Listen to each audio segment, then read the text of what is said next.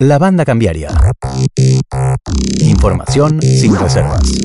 Seguimos aquí en la banda cambiaria Álvaro y eh, en esta semana, eh, bueno, con la conmemoración del 8M, ha habido mucha información vinculada a todo lo que tiene que ver con las brechas de género desde el punto de vista del mercado laboral, de ingresos eh, y, distintas, y distintos aspectos del acceso de las mujeres y la diferencia en el acceso a, por ejemplo, puestos de, mayor jerarquía y demás. Uno es el caso del informe que elaboró el CEPA sobre justamente un análisis en clave de género, todo lo que es por ahí el proceso de recuperación que tuvo la economía, la, producción y el empleo y cómo esto impactó también en eh, la recuperación sobre las principales brechas de género que existen en la Argentina. Vamos a analizar un poquito eh, los detalles, eh, minuciosamente el informe y para eso estamos en comunicación con Eugenia Rodríguez, que es integrante del Centro de Economía Política Argentina de CEPA, quien saludamos. Eugenia, buenas tardes. Álvaro Torrilla y Sandra Sicarete saludan. ¿Cómo estás? Hola, buenas tardes, Sandra Álvaro, un gusto. Bueno, gracias, gracias por atendernos. Eh, decía que bueno, ha habido mucha información. CEPA viene trabajando hace bastante sobre eh, los análisis de la brecha de género, fundamentalmente desde el punto de vista del mercado laboral, de ingresos eh, y demás, y, consultarte un poquito qué, cuáles fueron los últimos resultados que les dio y con qué arranca este informe de, del 8M. Bueno, eh, un poco los resultados lo que nos muestran es que eh, sin duda la recuperación económica post pandemia, es decir, luego no del cierre de actividades, todo lo que implicó volver a, recuperar eh, sobre todo la actividad económica, la, actividad productiva, tuvo impacto en lo que solemos medir no como los indicadores más clásicos del mercado laboral, no la tasa de actividad, de empleo, de desocupación la realidad es que ese impacto fue eh, diferencial en el caso de mujeres y varones, es decir, un impacto diferencial por, género que eh, por un lado nos habla de buenas tasas, de hecho de hasta eh, tasas históricas y, sumamente positivas en el marco de, por ejemplo, las mujeres hoy están en una tasa de actividad, digo hoy, pero sería más correcto ah, para el 2022, una tasa de actividad del 51,1%, la más alta desde 2016 pero a su vez, y siempre hay un pero que es en la comparación y por eso también, ¿no? ¿A dónde está ese impacto diferencial? Bueno, todavía tienen una brecha de 19 puntos en relación a la tasa de actividad que tienen los varones. Y ahí vemos que eh, la recuperación les permitió volver mucho más rápido eh, al mercado laboral, por ejemplo, aquellos que habían perdido trabajo o aquellos que eh, a lo mejor habían sido afectados por suspensión horaria, recuperar más rápido, si se quiere, las condiciones laborales, a diferencia de las mujeres que además ya no cargan con desigualdades mucho más estructurales al momento de acceder a un trabajo. Entonces, por eso decimos, hay una recuperación, pero se mantienen las asimetrías y sobre todo se mantienen en ingresos. En, los ingresos es, me parece también uno de los puntos clave porque eh, justamente da cuenta de una mayor presencia de las mujeres en los trabajos informales o del menor tiempo que a veces se dedica a las tareas que son remuneradas, al trabajo fuera del hogar, porque justamente eh, dedicamos mucho más a las tareas domésticas, las tareas de cuidado que hoy no son valorizadas, hoy no son remuneradas, eso quita tiempo, para que se entienda, de, poder acceder, por ejemplo, a otro tipo de, trabajos.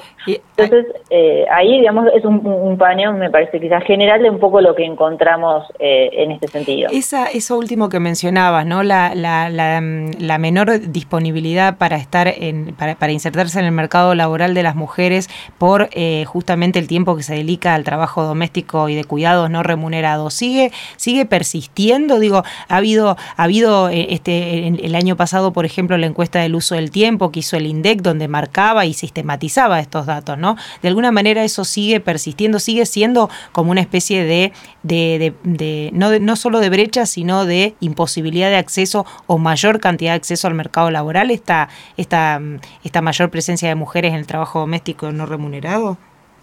Sí, sin dudas. Eh, creo que es una de las, eh, digamos, de, de, los aspectos de las variables que donde menos cambios se observan, o por lo menos eh, más significativos, más concretos, que hagan mover, por ejemplo, eh, los, números que, analizamos ¿no? año tras año. ¿Por qué? Porque las mujeres siguen hoy, por ejemplo, dedicando por día más de seis horas diarias a estas tareas y los hombres eh, tres horas, un poquito más, pero digamos, siempre ese, esa doble jornada laboral persiste en el tiempo Se profundiza además si vemos qué pasa con eh, los hogares donde hay personas a cargo, pueden ser niños, niñas o adultos mayores, es decir, la carga que recae sobre las mujeres es aún mayor. Y también se profundiza, y esto es algo que, interesante para agregar, en aquellos eh, hogares con necesidades básicas insatisfechas, que a veces no hay que tener en cuenta que las desigualdades también siempre están cruzadas no por, por las desigualdades de clase y justamente los, las mujeres que no tienen los recursos además para quizás, eh, por ejemplo, poder llevar a sus niños y niñas a, algún eh, centro de, de, las infancias, algún centro de cuidado, que no pueden acceder por el lugar en el que se encuentran a alguna oferta pública ¿no? como por ejemplo los, lugares, los espacios de cuidado, un jardín infantil, eso hace que eh, de hecho se estén mucho más, si se quiere, atravesadas por esta carga eh, horaria no remunerada de tener que eh, bueno, sostener las tareas de cuidado. Cuando hablamos de tareas de cuidado no hablamos de, la limpieza, hablamos, una compañera plantea el otro día, no sería limpiar el baño también, porque a veces, como, viste, sí. Entonces, eh, eh, hacer las tareas, hacer las tareas con los hijos, eh, cocinar, hacer las tareas, alguien tiene que preparar en la previa de, la escuela, llevarlos, buscarlos, todo, todo, lo que implica, y de hecho también quienes, digamos, todos los días se levantan para ir a trabajar, todo lo que implica, digamos, poder hacerlo, alimentarse, ¿no? y, bueno, todo ese conjunto de tareas que quizás están bastante naturalizadas, porque bueno, hacen al día a día y a la subsistencia cotidiana, lo cierto es que recaen sobre los hombros principalmente de las mujeres. Es muy difícil de modificar porque creo eh, que, también no hay una cuestión muy cultural y muy arraigada eh, de, una feminización de todas las tareas de cuidado que, bueno lleva lleva mucho más tiempo.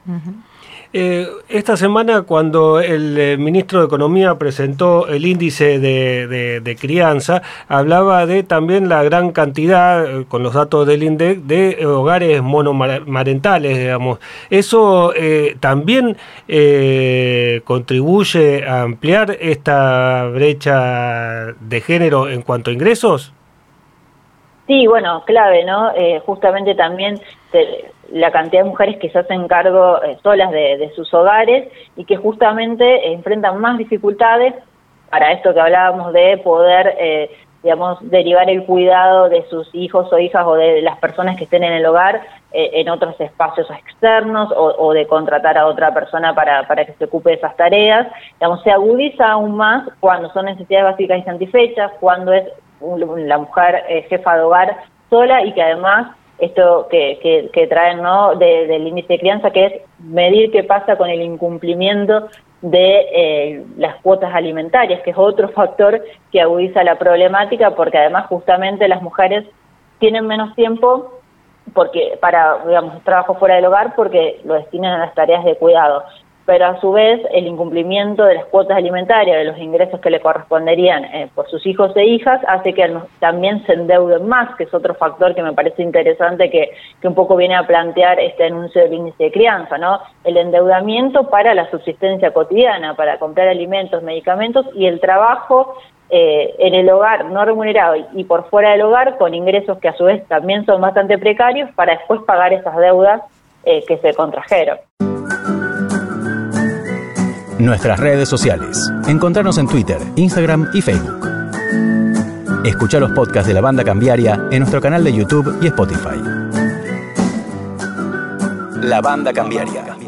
Hay una parte del informe eh, que tiene Eugenia que, es interesante por el abordaje también que tiene y ustedes vienen trabajando desde CEPA también siempre estas cuestiones.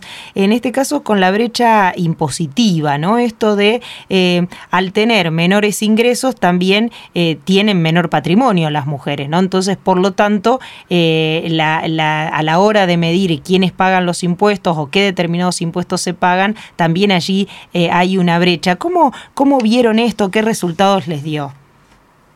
Sí, exacto. Eh, estas desigualdades que, conversamos en, el mundo del trabajo tienen implicancias en los ingresos y por tanto también tienen vinculación directa con, lo que se, hablar, se suele llamar perdón, brecha patrimonial, brecha impositiva, que es hay una feminización de la pobreza, decimos, y una masculinización de la riqueza, ¿no? Quienes tienen mayor patrimonio y, por ejemplo, se, se, encuentran, digamos, grabados o tienen que cumplir con la responsabilidad como contribuyentes de pagar, por ejemplo, el impuesto a los bienes personales y hasta el impuesto a las ganancias, ¿no? Para las categorías que, que correspondan en el caso de los altos ingresos, son en su mayoría también varones. Bueno, ahí hay un correlato directo entre el tipo de trabajo, las condiciones, cuánto se cobra en el caso de las mujeres, en qué sectores eh, nos podemos insertar, ¿no? Porque generalmente también eso hace que, por ejemplo, los sectores que tienen mayores remuneraciones, mayores salarios promedio, estén mucho más masculinizados, es decir, un correlato que, como bien decís, se traslada en definitiva a, lo impositivo y ahí hay también algo que, que se sostiene en el tiempo, que por lo menos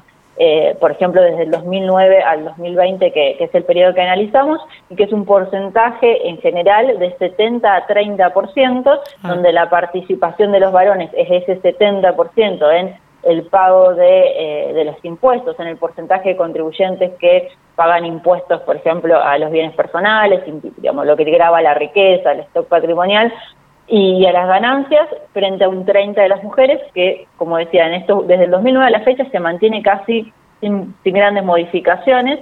Nos habla también, ¿no?, de, eh, bueno, que no estamos entre las primeras tampoco que mayor riqueza tenemos, que mayor patrimonio podemos acumular, y de hecho, al interior de, de, si vemos qué pasa al interior de este porcentaje, a su vez el valor de, de los patrimonios, por ejemplo, el valor de los bienes, también es menor en las mujeres, es decir, también... en términos absolutos sería... En términos absolutos, exacto, tiene mucho más eh, valor los bienes de los varones que de las mujeres y en un porcentaje similar en general de 70 a 30, 72, 28%, pero quiere decir, hasta también se mantiene en el valor del patrimonio, no solo de hecho en la cantidad de contribuyentes que están o no eh, grabados por estos impuestos. Es una discusión interesante porque, bueno, creo que es parte también del análisis justamente de qué pasa cuando hablamos del, mercado de trabajo y su correlato, bueno, en el caso de las brechas impositivas, su correlato en la seguridad social.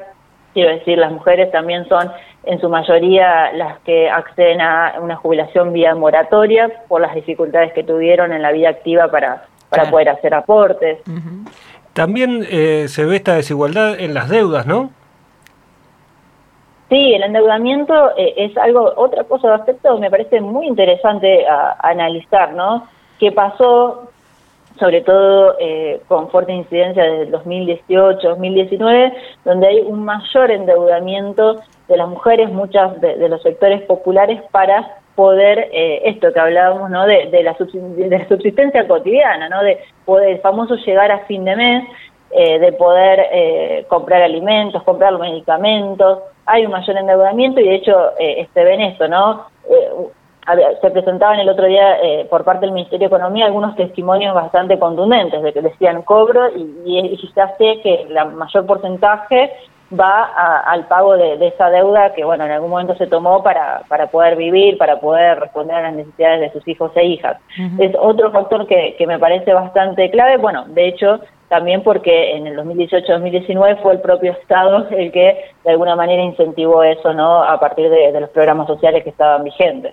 Bueno, en ese caso también, eh, al menos desde la provincia de Buenos Aires, eh, eh, desde la de la Secretaría de Género, o no sé si es tiene rango ministerial, están trabajando mucho en ese programa desendeudadas, ¿no? Esta idea de aquellas mujeres que tienen que endeudarse para la reproducción de la vida de alguna manera o para, para poder llevar adelante su hogar, eh, que en su mayoría son mujeres, lograr que em, se les modifique las condiciones de acceso a ese financiamiento, que en general es usurario, es con sectores informales y demás, ¿no? Hay, hay, hay programas, y, con esto digo, te llevo a las políticas un poco para ir cerrando las brechas, estas que mencionábamos, que ustedes también las citan en el informe.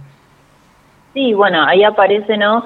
Eh, la necesidad de, de, las políticas públicas para empezar a cerrar estas brechas, para hacer frente a estas desigualdades. Y un poco lo que hacemos justamente es eso, relevar eh, a nivel nacional y, en distintos niveles subnacionales qué, estuvo pasando, qué, qué políticas se implementaron estos últimos tres años. Una tiene que ver con esto de jerarquizar eh, las áreas de género eh, a partir de, digamos, transformarlas en ministerios y por lo tanto también darles otro presupuesto, pero también ¿no? transversalizar lo que pueda ser un ministerio específico a los distintos eh, ministerios, las distintas áreas de gobierno. Nosotros analizamos puntualmente eh, la herramienta del presupuesto con perspectiva de género, que justamente es eso, ¿no?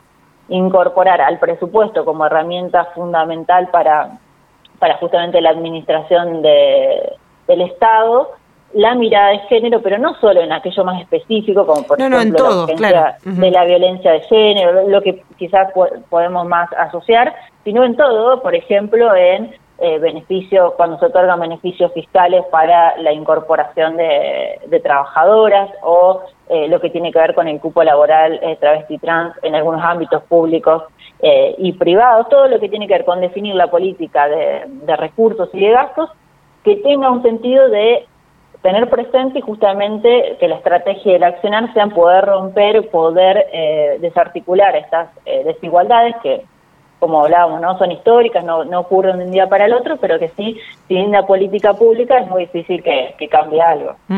Eugenia, la verdad, un gustazo hablar con vos. Eh, gracias por contarnos un poco los detalles de este informe, que por supuesto se pueden encontrar también en, la página del CEPA y se puede eh, detallar un poco el que quiera tener más, más detalle específico sobre, sobre estos números que estuvimos hablando. Gracias por tu tiempo y por, por tanta claridad.